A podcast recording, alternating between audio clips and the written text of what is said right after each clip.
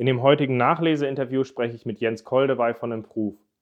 Ich hoffe, dass wir aus dem Gespräch wieder einige ergänzende Perspektiven zu der gestrigen Folge zum Thema User Stories bekommen können.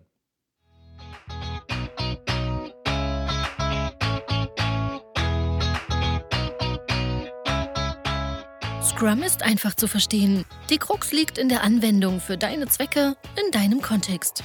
Der Podcast Scrum Meistern gibt dir dazu Tipps und Anregungen. Moin, moin. Heute machen wir wieder eine Nachlese zu dem gestrigen Podcast über User Stories. Ich bin sehr froh, dass ich den Jens Koldewey für dieses Interview gewinnen konnte, ähm, um halt auch wieder eine weitere Perspektive zu dem Thema zu bekommen. Jens kenne ich Neben dem, dass er ewig Teil der Community ist, ganz einfach auch daher, dass wir zusammen Co-Trainings gemacht hatten, als er Zertifizierungstrainer geworden ist. Und da habe ich seine Sichten halt schätzen gelernt. Und gerade seine Sichten zu User Stories fand ich da sehr spannend, weil er da auch sehr guten Kontakt hat, halt auch zu der Quelle, wo das Ganze herkommt. So gesehen, schön, dass du da bist. Danke für die Einladung, Ralf. In dem Podcast, den wir jetzt ja die Nachlese zu machen, ging es ja um User Stories und da war mir wichtig, dass wir hervorheben, dass User Stories sich darum drehen, dass wir Nutzergeschichten haben, die leichtgewichtige Geschichten sind, die uns helfen, was für den Nutzer zu schaffen, halt eben keine stille Post, in der wir halt nicht nur über Templates reden, die vielleicht hilfreich sind, sondern eine Ergänzung sind, um gut zu arbeiten. Aber letztendlich geht es darum, dass wir ganz bewusst anders arbeiten wollen, um zu diesen besseren Ergebnissen zu kommen, wo wir oft sehr viel Schmerz hatten. Das war so grob das Thema.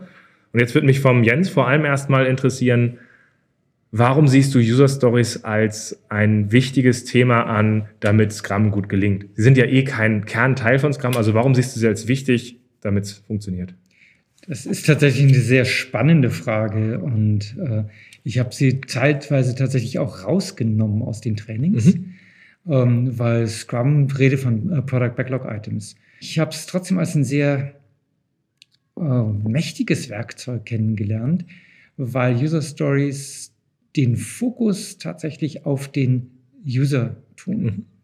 Und äh, genau diesen Punkt, den du ja auch ansprichst, dass viel zu viel stille Post betrieben mhm. wird.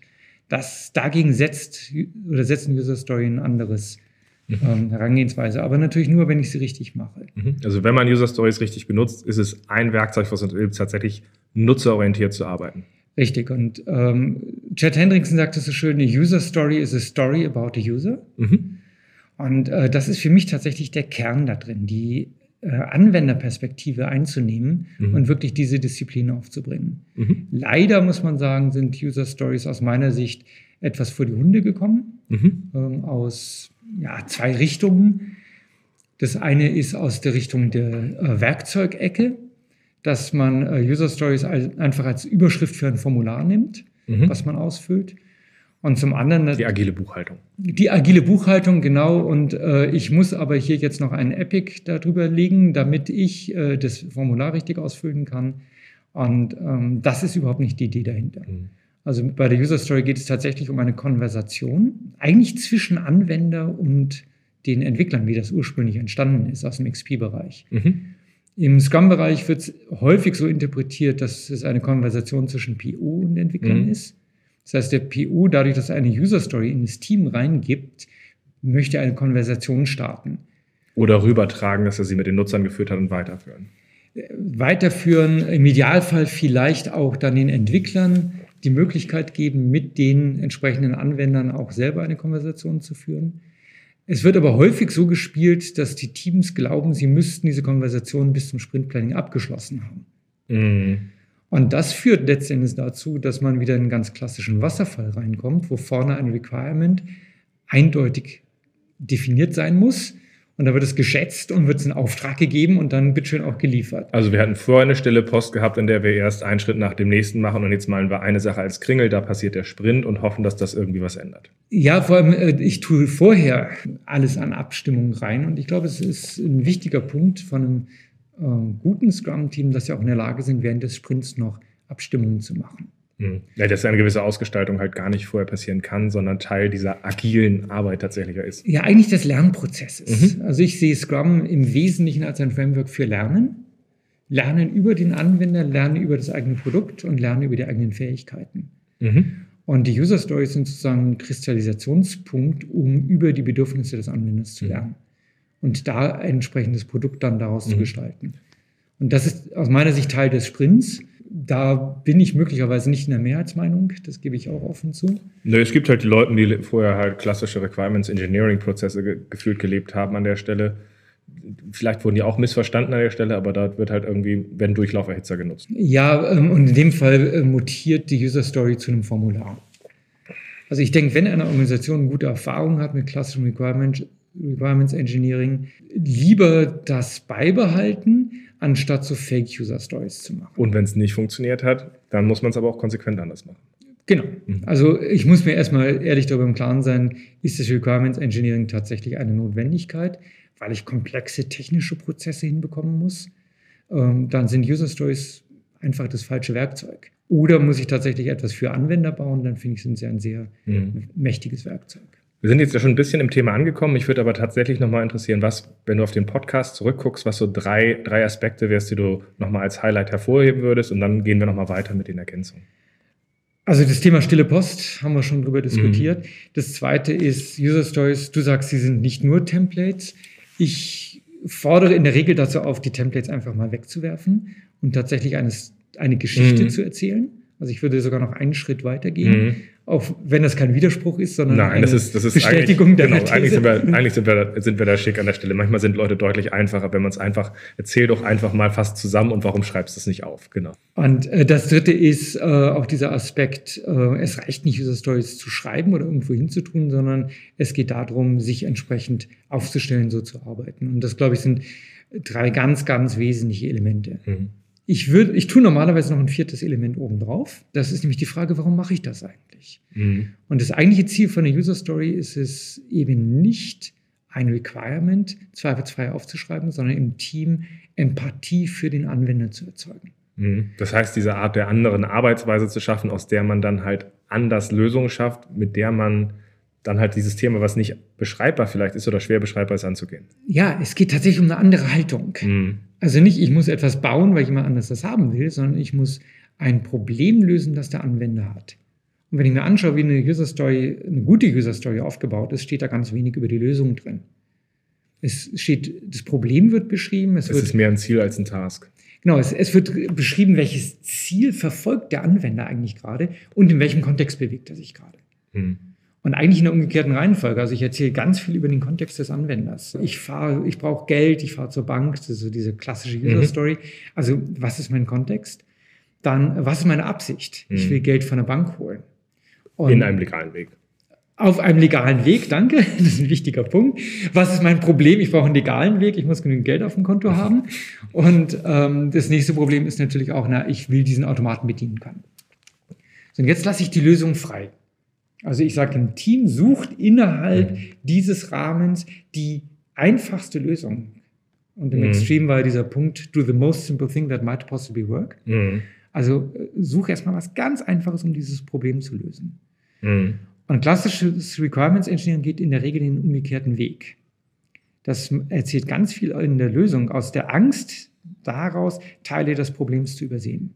Da habe ich tatsächlich demnächst mal vor, äh, ein Interview zu führen mit dem Präsidenten des IREP, um tatsächlich mit ihm darüber zu sprechen, weil er tatsächlich sagt, wir haben alle Requirements Engineering nicht verstanden, weil sie tatsächlich aus einer Problembeschreibungssicht kommen und Leute das häufig auch schon im Requirements Engineering ähnlich falsch machen wie im Agilen. Ich glaube, da ist was dran. Ich glaube, gutes Requirements Engineering geht tatsächlich aus einer Nutzersicht aus. Leider wird aber häufig eher der Schwerpunkt auf Requirement, also auf Anforderungen gelegt und weniger tatsächlich auf Problem. Es bekommt eine gewisse Eigendynamik.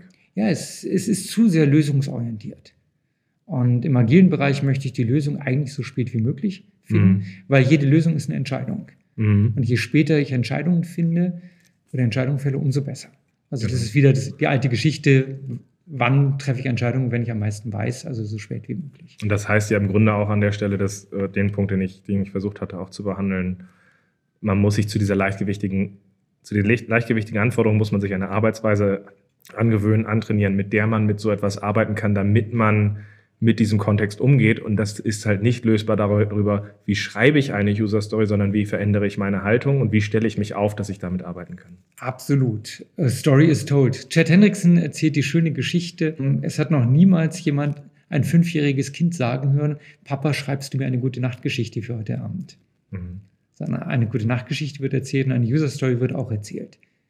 Nicht den Kindern und nicht abends, aber es ist eine Konversation. Genau. Um das, um das für, für die Zuhörer nochmal mit, mit einzuordnen, ähm, Jens hat auch als er kennt, kennt den Chat schon länger und hat auch äh, Co-Trainings mit ihm gemacht, als er auf seinem Weg war, Scrum-Trainer zu werden. Und ich finde dieser Punkt dabei, diese nüchterne Einordnung, was ist die Idee von User Stories, halt einfach faszinierend, weil es war halt eigentlich mal was ganz Einfaches.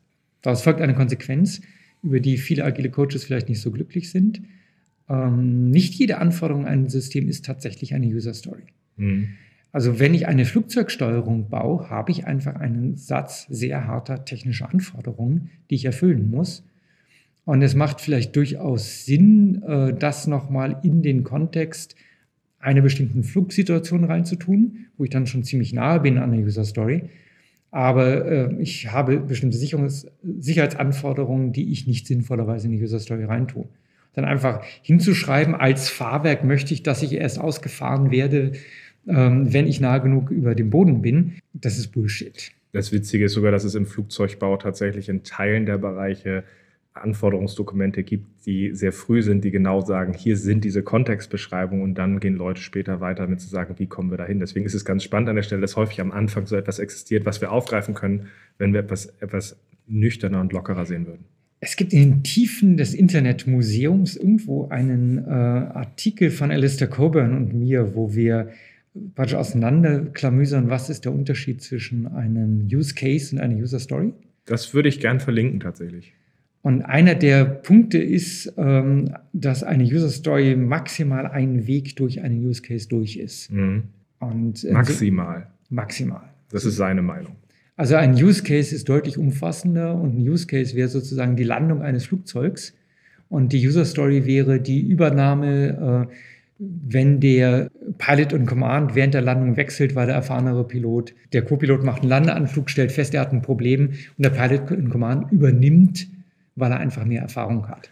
Das wäre sozusagen eine User Story und wo man dann überlegt, wie gestalte ich das am besten aus, dass das innerhalb der halben Sekunde, mhm. in der das passieren muss, nicht nur die beiden untereinander hinbekommen, sondern das Flugzeug vielleicht auch mitbekommt. Ja, also neben dem, dass natürlich der Kontext stimmen muss, wie wir dort arbeiten und dass auch die Leute gute Kontextbeschreibungen haben, stelle ich mir natürlich, wenn der Alice da so ein Thema so auseinanderklamüstert, als ein sehr großer Vertreter von Use Cases als Thema, ob er da nicht vielleicht auch ein bisschen unterwegs ist zu sagen, er vereinfacht, wie er User Stories versteht, damit er mehr Platz für Use Cases hat. Das ist Stand von vor 20 Jahren. Ich ja. äh, glaube, dass wir das beide heute ein bisschen anders darstellen würden.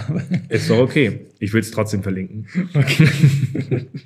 Also Kontext ist wichtig, aber siehst du bei, der Kontext, bei dem Kontextthema, was du gerade angesprochen hast, nicht auch das Thema, einerseits müssen die Leute ein bisschen locker werden und sagen, pass mal auf, hier ist so ein Szenario, das muss bei einer Flugsteuerung funktionieren, ähm, auf der einen Seite, aber siehst du nicht auch den Punkt dabei, dass einige Organisationen halt sehr stark die Ziele fragmentieren in Teilkomponenten, wo sie dann halt diesen Zucht zum Ziel mit Nicht-User-Stories eher damit gehen, dass sie sehr viel technische Anforderungen machen, die halt eben gar kein Zug zu irgendeinem Ziel mehr sind.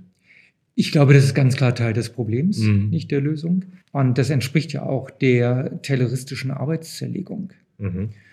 Und ich glaube, es ist sehr zentral, um bei dem Beispiel zu bleiben, sich, egal welchen Teil der Software ich jetzt gerade dafür baue, die Situation von diesen Piloten im Cockpit passgenau und auf dem Level, wie wir in der Situation arbeiten, zu erfassen, wie auch immer wir so ein Ding dann nennen. Genau, und das macht einen riesen Unterschied im Interface-Design, ob ich jetzt irgendwie hergehe und sage, na gut, da müssen wir noch das Umschalten machen, oder ob ich mir diese Situation, die haben einen Landeanflug, es geht etwas schief, und sie wissen sozusagen, die einzige Option, da noch sicher rauszukommen, ist jetzt das Durchstarten. Mhm. Und es kommt noch dazu, der Pilot in Command weiß, das ist jetzt eine Situation, die er selber nicht mehr beherrscht und muss übergeben. Mhm. Und das ist ja eine, ich sag mal, die Dringlichkeit, die da drin steckt. Die Informationsflut, unter der die da im Cockpit gerade sitzen. Mm. Ich meine, es gibt eine ganze Reihe von Flugunfällen, die dadurch entstanden sind, das dass die viel zu viel Informationen bekommen haben. Und äh, sich das wirklich rauszuanalysieren und das im, mit jeder Zeile Code, die ich baue, immer wieder zu vergegenwärtigen, das führt zu anderen Lösungen. Und das ist die Macht, die hinter User Stories dahinter steckt. Mm. Und das meine ich damit Empathie aufbauen, und äh, das, glaube ich, macht den Unterschied zwischen einem sehr guten System und einem sehr guten Team, das in der Lage ist, das zu tun, und einem bestenfalls durchschnittlichen System, was irgendwie seine Anforderungen erfüllt. Wenn du jetzt noch so einen konkreten Tipp geben würdest zu all den Sachen, über die wir gerade reden, wo du sagst, wenn ihr mit User Stories arbeitet, achtet besonders auf das, sowohl eine konkrete Übung, die man so als Taschenspielertrick benutzen kann, als auch einfach achtet besonders auf das. Was wäre dieser eine Tipp, den du den Hörern mitgeben würdest? Entspannt euch.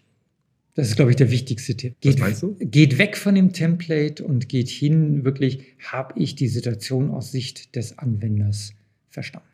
Also eine gewisse Lockerheit und dann halt eine gewisse Empathie. Und wenn man das aufbaut und ein paar Runden dreht, dann wird alles gut.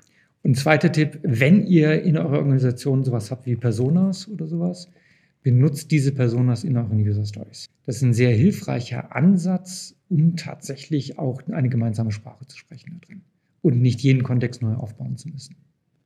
Also entspannt euch, benutzt Personas, nehmt die Position des Anwenders ein und checkt, baut ihr damit Empathie für den Anwender auf. Passt. Super. Danke, Jens, für deine Eindrücke. Das ist immer wieder schön, gerade mit Leuten, die auch mal näher an der Quelle sitzen, zu sprechen und einfach auch nochmal diese Perspektiven zu ergänzen. Ich hoffe, wir werden demnächst nochmal wieder eine Folge machen. Und für alle anderen, ich hoffe, wir hören uns in einer der nächsten Folgen. Bis dann. Vielen Dank, Ralf.